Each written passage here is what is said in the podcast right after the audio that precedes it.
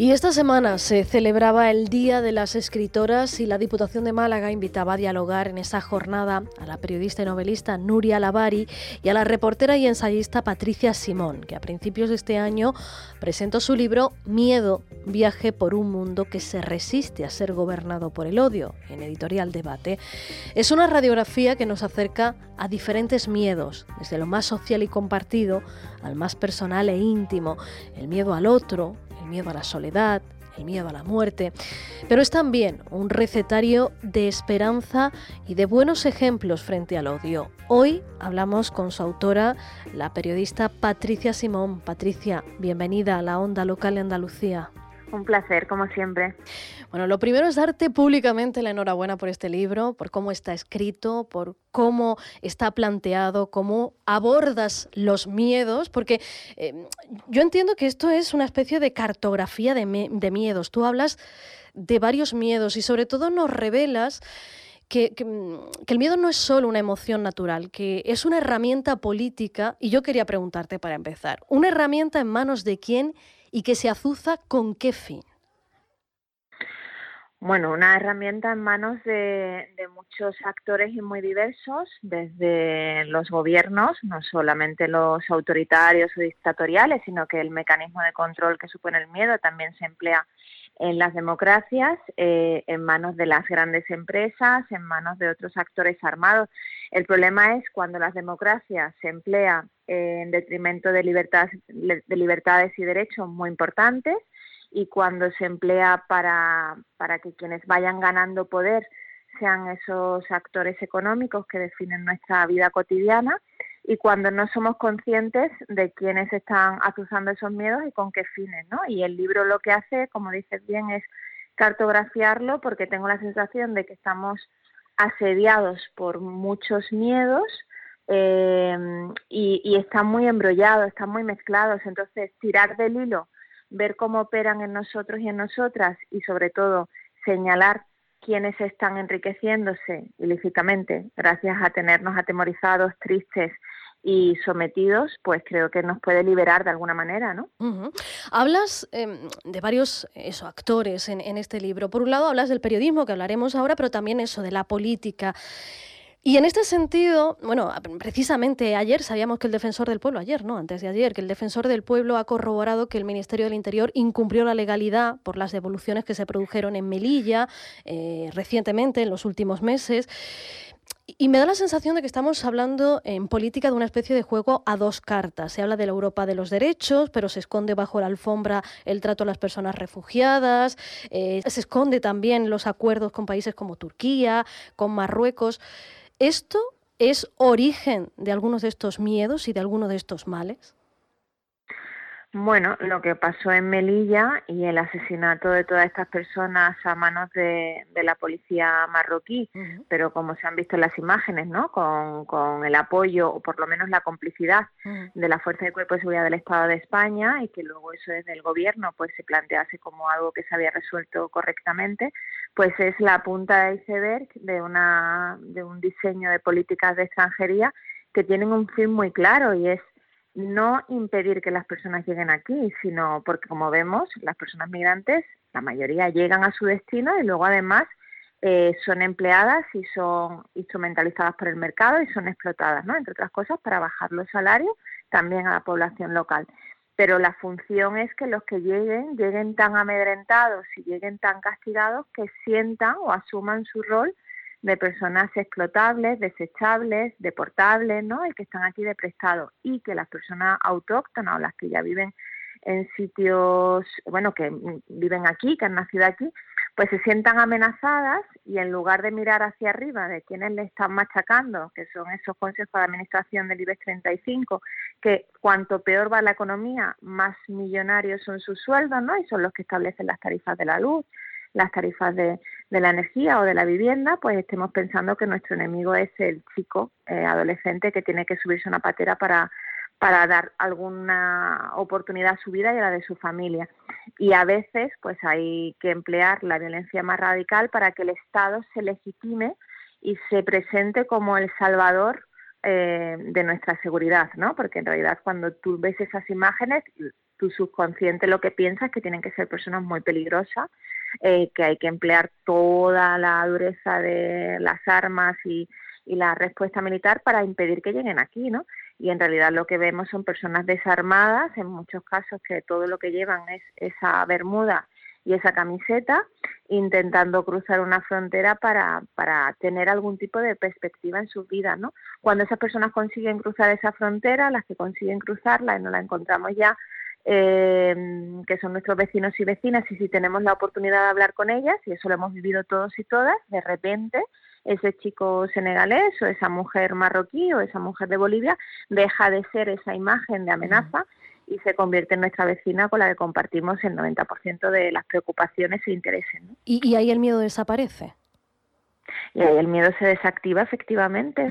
Por eso yo creo que, que, una de las reclamaciones que atraviesa el libro es necesitamos espacios públicos, no solamente espacios que construyamos la ciudadanía, sino aquella clase política que realmente quiera eh, contribuir a combatir el odio y a construir sociedades en las que estemos viviendo mm, bien y contentos de tener a gente de sitios muy diversos y de trayectorias vitales muy diversas donde podamos conocernos, porque claro, si no tenemos asociaciones vecinales, si no tenemos espacios de barrio donde podamos ir no para hacer yoga o para hacer manualidades o para la piscina, sino donde podamos ir en lugar de al bar a estar con nuestros vecinos y vecinas y saber quién es, eh, bueno, cualquiera el que está en la, en la, planta del cuarto con la que no tenemos oportunidad de hablar. Y esto no solamente vale para las personas migrantes. Yo he vivido en muchas ciudades y el problema de cuando llegas a un sitio es que dónde vas para conocer a personas es muy difícil y, y, eso es una prioridad. La, lo hicimos con las plazas, no con el 15M, hay que volver a hacerlo, pero ya de una forma donde todo el mundo se sienta bienvenido y, además atechado, ¿no? Y además eso de lo que decías, conocer para descubrir las virtudes, pero también las miserias que portamos cada uno, porque no se trata de, de mitificar, ¿no? Los buenos, los malos. Y hablando de esto de los buenos y los malos y lo que me contabas, nos sorprendía, bueno, no sé si sorprender es la palabra, hace unos días nos llamaba la atención unas declaraciones que hacía Ortega Smith eh, cuando presentaba Vox ese recurso de inconstitucionalidad a la ley de igualdad de trato y no discriminación decía, los discriminados somos los españoles, y se, refería eh, discriminados ante la inmigración ilegal, eh, utilizaba ese término. Esto es un discurso de odio, es libertad de expresión y sobre todo cómo podemos hacer los medios para desmontar esto, qué podemos hacer desde el periodismo. Pues eh, yo creo que tú has dado una de las claves cuando decías sin rehuir la complejidad y sin idealizar, ¿no? Yo creo que eh, la mayoría de la ciudadanía es suficientemente inteligente para saber que no se están aprobando leyes discriminatorias contra los ciudadanos españoles, así haya una maquinaria informativa para intoxicar y realmente hacer creer que lo que, los desvaríos que dice este señor son realidades, pero sí que es verdad que, mm, que desde el periodismo eh, con enfoque de derechos humanos, social y demás, a veces evitamos contar situaciones que hay de, complejidad, de conflictividad, eh, porque tememos que al no tener el espacio suficiente para contarlo con los detalles ¿no? y con el contexto necesario, pues podemos alimentar los discursos de odio o de alguna manera dar alas a los discursos de la ultraderecha. ¿no? Yo creo que es un error porque cuando negamos que en sociedades con muchísima desigualdad como es la nuestra o en sociedades donde hay barrios abandonados por los ayuntamientos, donde conviven personas con eh, muchas necesidades económicas, condiciones de vida muy, duras y demás, y que puede haber pequeños conatos ¿no? de, de, violencia, de delincuencia, lo que sea, al final las personas que viven en esos contextos, lo que les estamos diciendo es que eso es mentira, que eso no existe, y se sienten realmente ninguneados y maltratados, porque realmente en todas las sociedades hay problemas que hay que dirimir, problemas de convivencia, problemas de seguridad y demás. Eso lo tenemos que contar desde el enfoque de derechos humanos, es decir, que hay una minoría ínfima de menores no acompañados, de chicos que tienen que emigrar solos, que cuando llegan aquí después de años, por ejemplo, teniendo que sobrevivir en la calle, en contexto de muchísima violencia, por ejemplo, en Ceuta, en Melilla, eh, a veces teniendo que recurrir a, a, las drogas para poder dormir de noche por el frío, a la intemperie o incluso a la prostitución para poder sobrevivir. Cuando llegan aquí que puede ser menos del 1%, pues pueden estar destrozados psicológicamente y hay que acompañarle a reconstituirse, pues sí, pero la causa no es que sea marroquí o que sea un menor que ha migrado solo, es que tenemos una política de fronteras que destroza a la gente, ¿no? Sí creo que si lo contamos así y no negamos la existencia de esos problemas, hay gente que puede estar dispuesta a escucharnos, pero cuando intentamos también solamente contar los casos de éxito, ¿no? Los que realmente son sobresalientes en todo, pues creamos también un peso muy y una exigencia, ¿no? Justo, ¿no? Una exigencia con ellos y efectivamente y también una irrealidad, ¿no? En nuestro relato. Eh, Patricia, hablas mucho en este libro, eh, al principio sobre todo, del tiempo excepcional que se abrió con los confinamientos a partir de, de la pandemia del COVID. ¿Cómo eso influyó en este miedo? ¿Cómo eh, nos ha dejado, cómo nos ha marcado?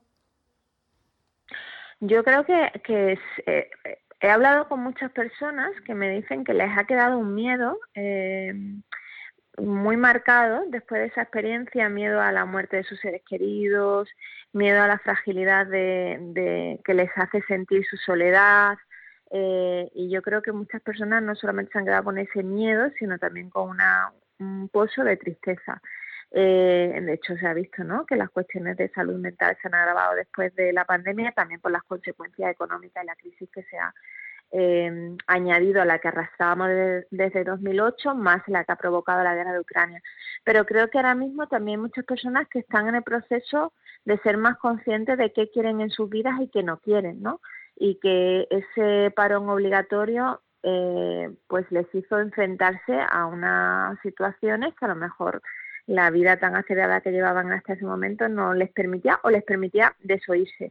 ¿Eso significa que van a poder cambiar sus vidas? Probablemente no, porque estamos en contexto de muchísima precariedad, pero sí creo que es, que es beneficioso ser consciente de aquello que no nos hace feliz o que nos gustaría cambiar, ¿no? aunque muchas veces no se puede hacer, porque eso también te hace tomar un poco conciencia de, quién eres y, y qué quieres pero también creo que mm, también nos hizo ver cosas que, contábamos muchas veces de los medios de comunicación y que a lo mejor lo veían muy lejano, ¿no? Como que eh, fue un golpe de realidad al eurocentrismo, ¿no? Porque mm, vivíamos en un país donde pasan eh, epidemias y pandemias como la del ébola, eh, que realmente los yo he dado talleres en los colegios y cuando preguntaba a los adolescentes que recordaban de, del ébola, me decían Excalibur, ¿no? Que era el, perro que tuvo que ser sacrificado. O sea, hay dolores que nos eran muy ajenos y muy inexplicables.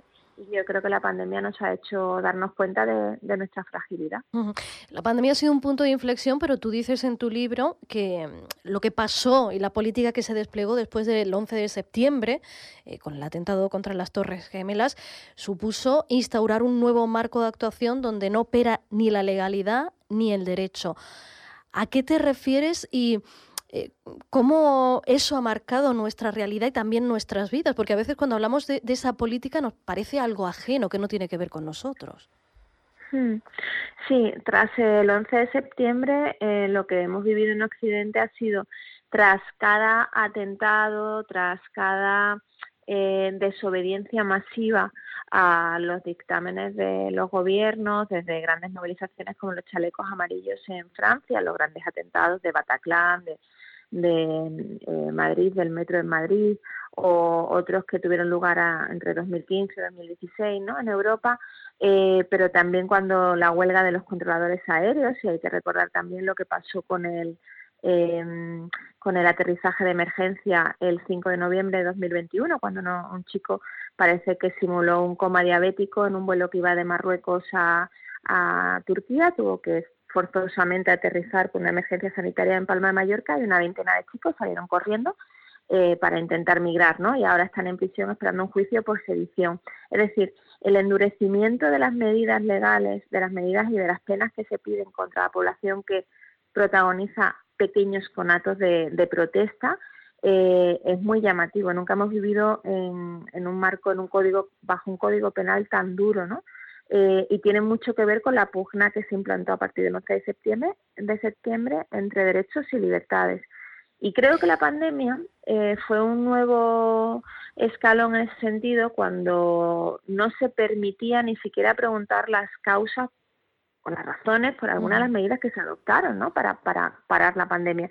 Que insisto en que eran legítimas, necesarias y demás, pero que no estaba de más preguntar, bueno, pues esta medida realmente, ¿cómo se ha decidido, ¿no? Que se va a adoptar. Y yo creo que ahí lo que se implantó fue una, Mm, bueno, un sentimiento de obediencia militar muy fuerte en pos de la seguridad ¿no? y de la supervivencia, que creo que eso nos ha vuelto todavía más sumisos. Mm, sí, porque en ese libro insistes en que la posición acrítica eh, precisamente nos hace vulnerables y ese es uno de los grandes problemas, que no somos capaces ni siquiera de dudar, ¿no? de preguntar. Es que preguntar ahora mismo es, en muchos contextos eh, te convierte en sospechoso eh, mosca cojonera, en que no estás contento con nada, es que nada te parece bien, ¿no? Esto es un poco, y además eso también dentro de discursos muy identitarios en los que no se puede muchas veces cuestionar nada porque se supone que estás ofendiendo sentimientos personales y de repente eso, preguntar, querer saber, te convierte en alguien molesto en muchos contextos. Yo creo que eh, las aspiraciones en las que crecimos, quienes bueno, pues nacemos en los 80 con la democracia en este país, era el eh, la libertad de pensamiento, la libertad de expresión, em, la conciencia crítica, el cosmopolitismo, ¿no? Y todas estas ideas que tenían que ver con ampliar el foco de atención, pues ahora empiezan a ser no solamente a veces cuestionadas por la ultraderecha, sino también a veces desde movimientos que yo creo que tienen que ver con también con la melancolía, ¿no? Con esta incertidumbre de identitarios en mucho en mucho sentido y creo que, es muy peligroso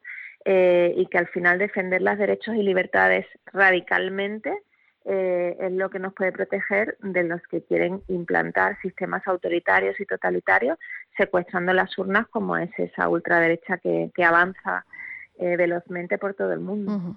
Eh, porque, bueno, señalas que, es que la resignación no es una opción. De hecho, eh, el, texto del título dice miedo, viaje por un mundo que se resiste a ser gobernado por el odio. La resignación no es una opción para ti es que no, no es que no, los, no lo sea para mí, es que es incompatible con el instinto de supervivencia y de superación del ser humano. Al final, lo que muchas veces estamos pidiéndole a, a, las personas migrantes, refugiadas, a las personas que tienen unas condiciones laborales deplorables, a las personas que no están contentas con lo que el, bueno, pues el, sitio donde han nacido, su contexto vital, les dice que es a lo que tienen derecho, es que se resignen. Y eso sabemos que no ha sido así nunca, jamás en la historia de la humanidad. La gente en la mayoría de las ocasiones va a intentar probar, eh, bueno, probarse a sí misma y moverse del espacio en el que está, ¿no? Aunque estamos siendo educados y adoctrinados en la resignación. Entonces, lo que vemos en realidad en buena parte del mundo, y sobre todo ante la pandemia, estábamos en ese momento de ebullición, ¿no? nunca se habían vivido tantísimas protestas como en 2019 y principio de 2020, desde mayo del 68, en los eh, cinco continentes, pero si volvemos otra vez a mirar, lo que nos encontramos es, sobre todo, y esto es muy importante, mujeres eh, poniendo su cuerpo delante de las multinacionales en América Latina, en Asia, en África, que están llegando a los territorios, que con esa industria ¿no? de extractivista, de minería, de, de robo de los recursos, no solamente envenenan el territorio, sino que las quiere fuera, que las expulsa y ellas se están oponiendo. Yo creo que son el gran obstáculo al gran neoliberalismo, pero también lo hemos visto con los movimientos eh, contra los desahucios, que han sido las que han estado liderando y siguen eh, el derecho a la vivienda. Entonces hay todo un mundo de hormiguitas, eh, de gente que no son visibles en los medios de comunicación, que no son líderes de opinión, pero que están pugnando, defendiendo la dignidad, la decencia, la justicia y que realmente son millones y millones y por eso la reacción, los regresivos, eh, también cada vez invierten más dinero en subvertir ese orden, ¿no? Porque realmente es muy contagioso y, y sabemos que cuando tú has vivido esa experiencia de estar con otras personas luchando por algo lo que crees en las calles, en los desahucios, en asamblea, eh, te sientes protagonista de tu vida. Y una vez que lo has probado eso, ya es muy difícil, ¿no? Que, que, te resignes a que pueden hacer contigo lo que quieran. Pues como pueden escuchar este libro, que, empieza hablando de miedos, de, varios miedos, es sobre todo un viaje también por la esperanza, eh, por, por eh, conocer, analizar de dónde nacen identificar cuáles son esos miedos, por qué se generan, por qué operan en nosotros y sobre todo también nos abre un camino a la esperanza y a esa resistencia para la que al fin y al cabo no puede haber opción. Por eso que nos decía Patricia, porque es que eh, la, supervivencia es incompatible con, aceptarlo, con esa resignación. Patricia, enhorabuena por este trabajo. Les recomiendo muchísimo este libro porque además de ser eh, literariamente un texto hermosísimo, es un viaje que nos enseña a mirar y a buscarnos también. Patricia, enhorabuena, mm, te repito, por este libro y gracias por acompañarnos. Muchas gracias por acompañarme siempre. Un abrazo muy grande.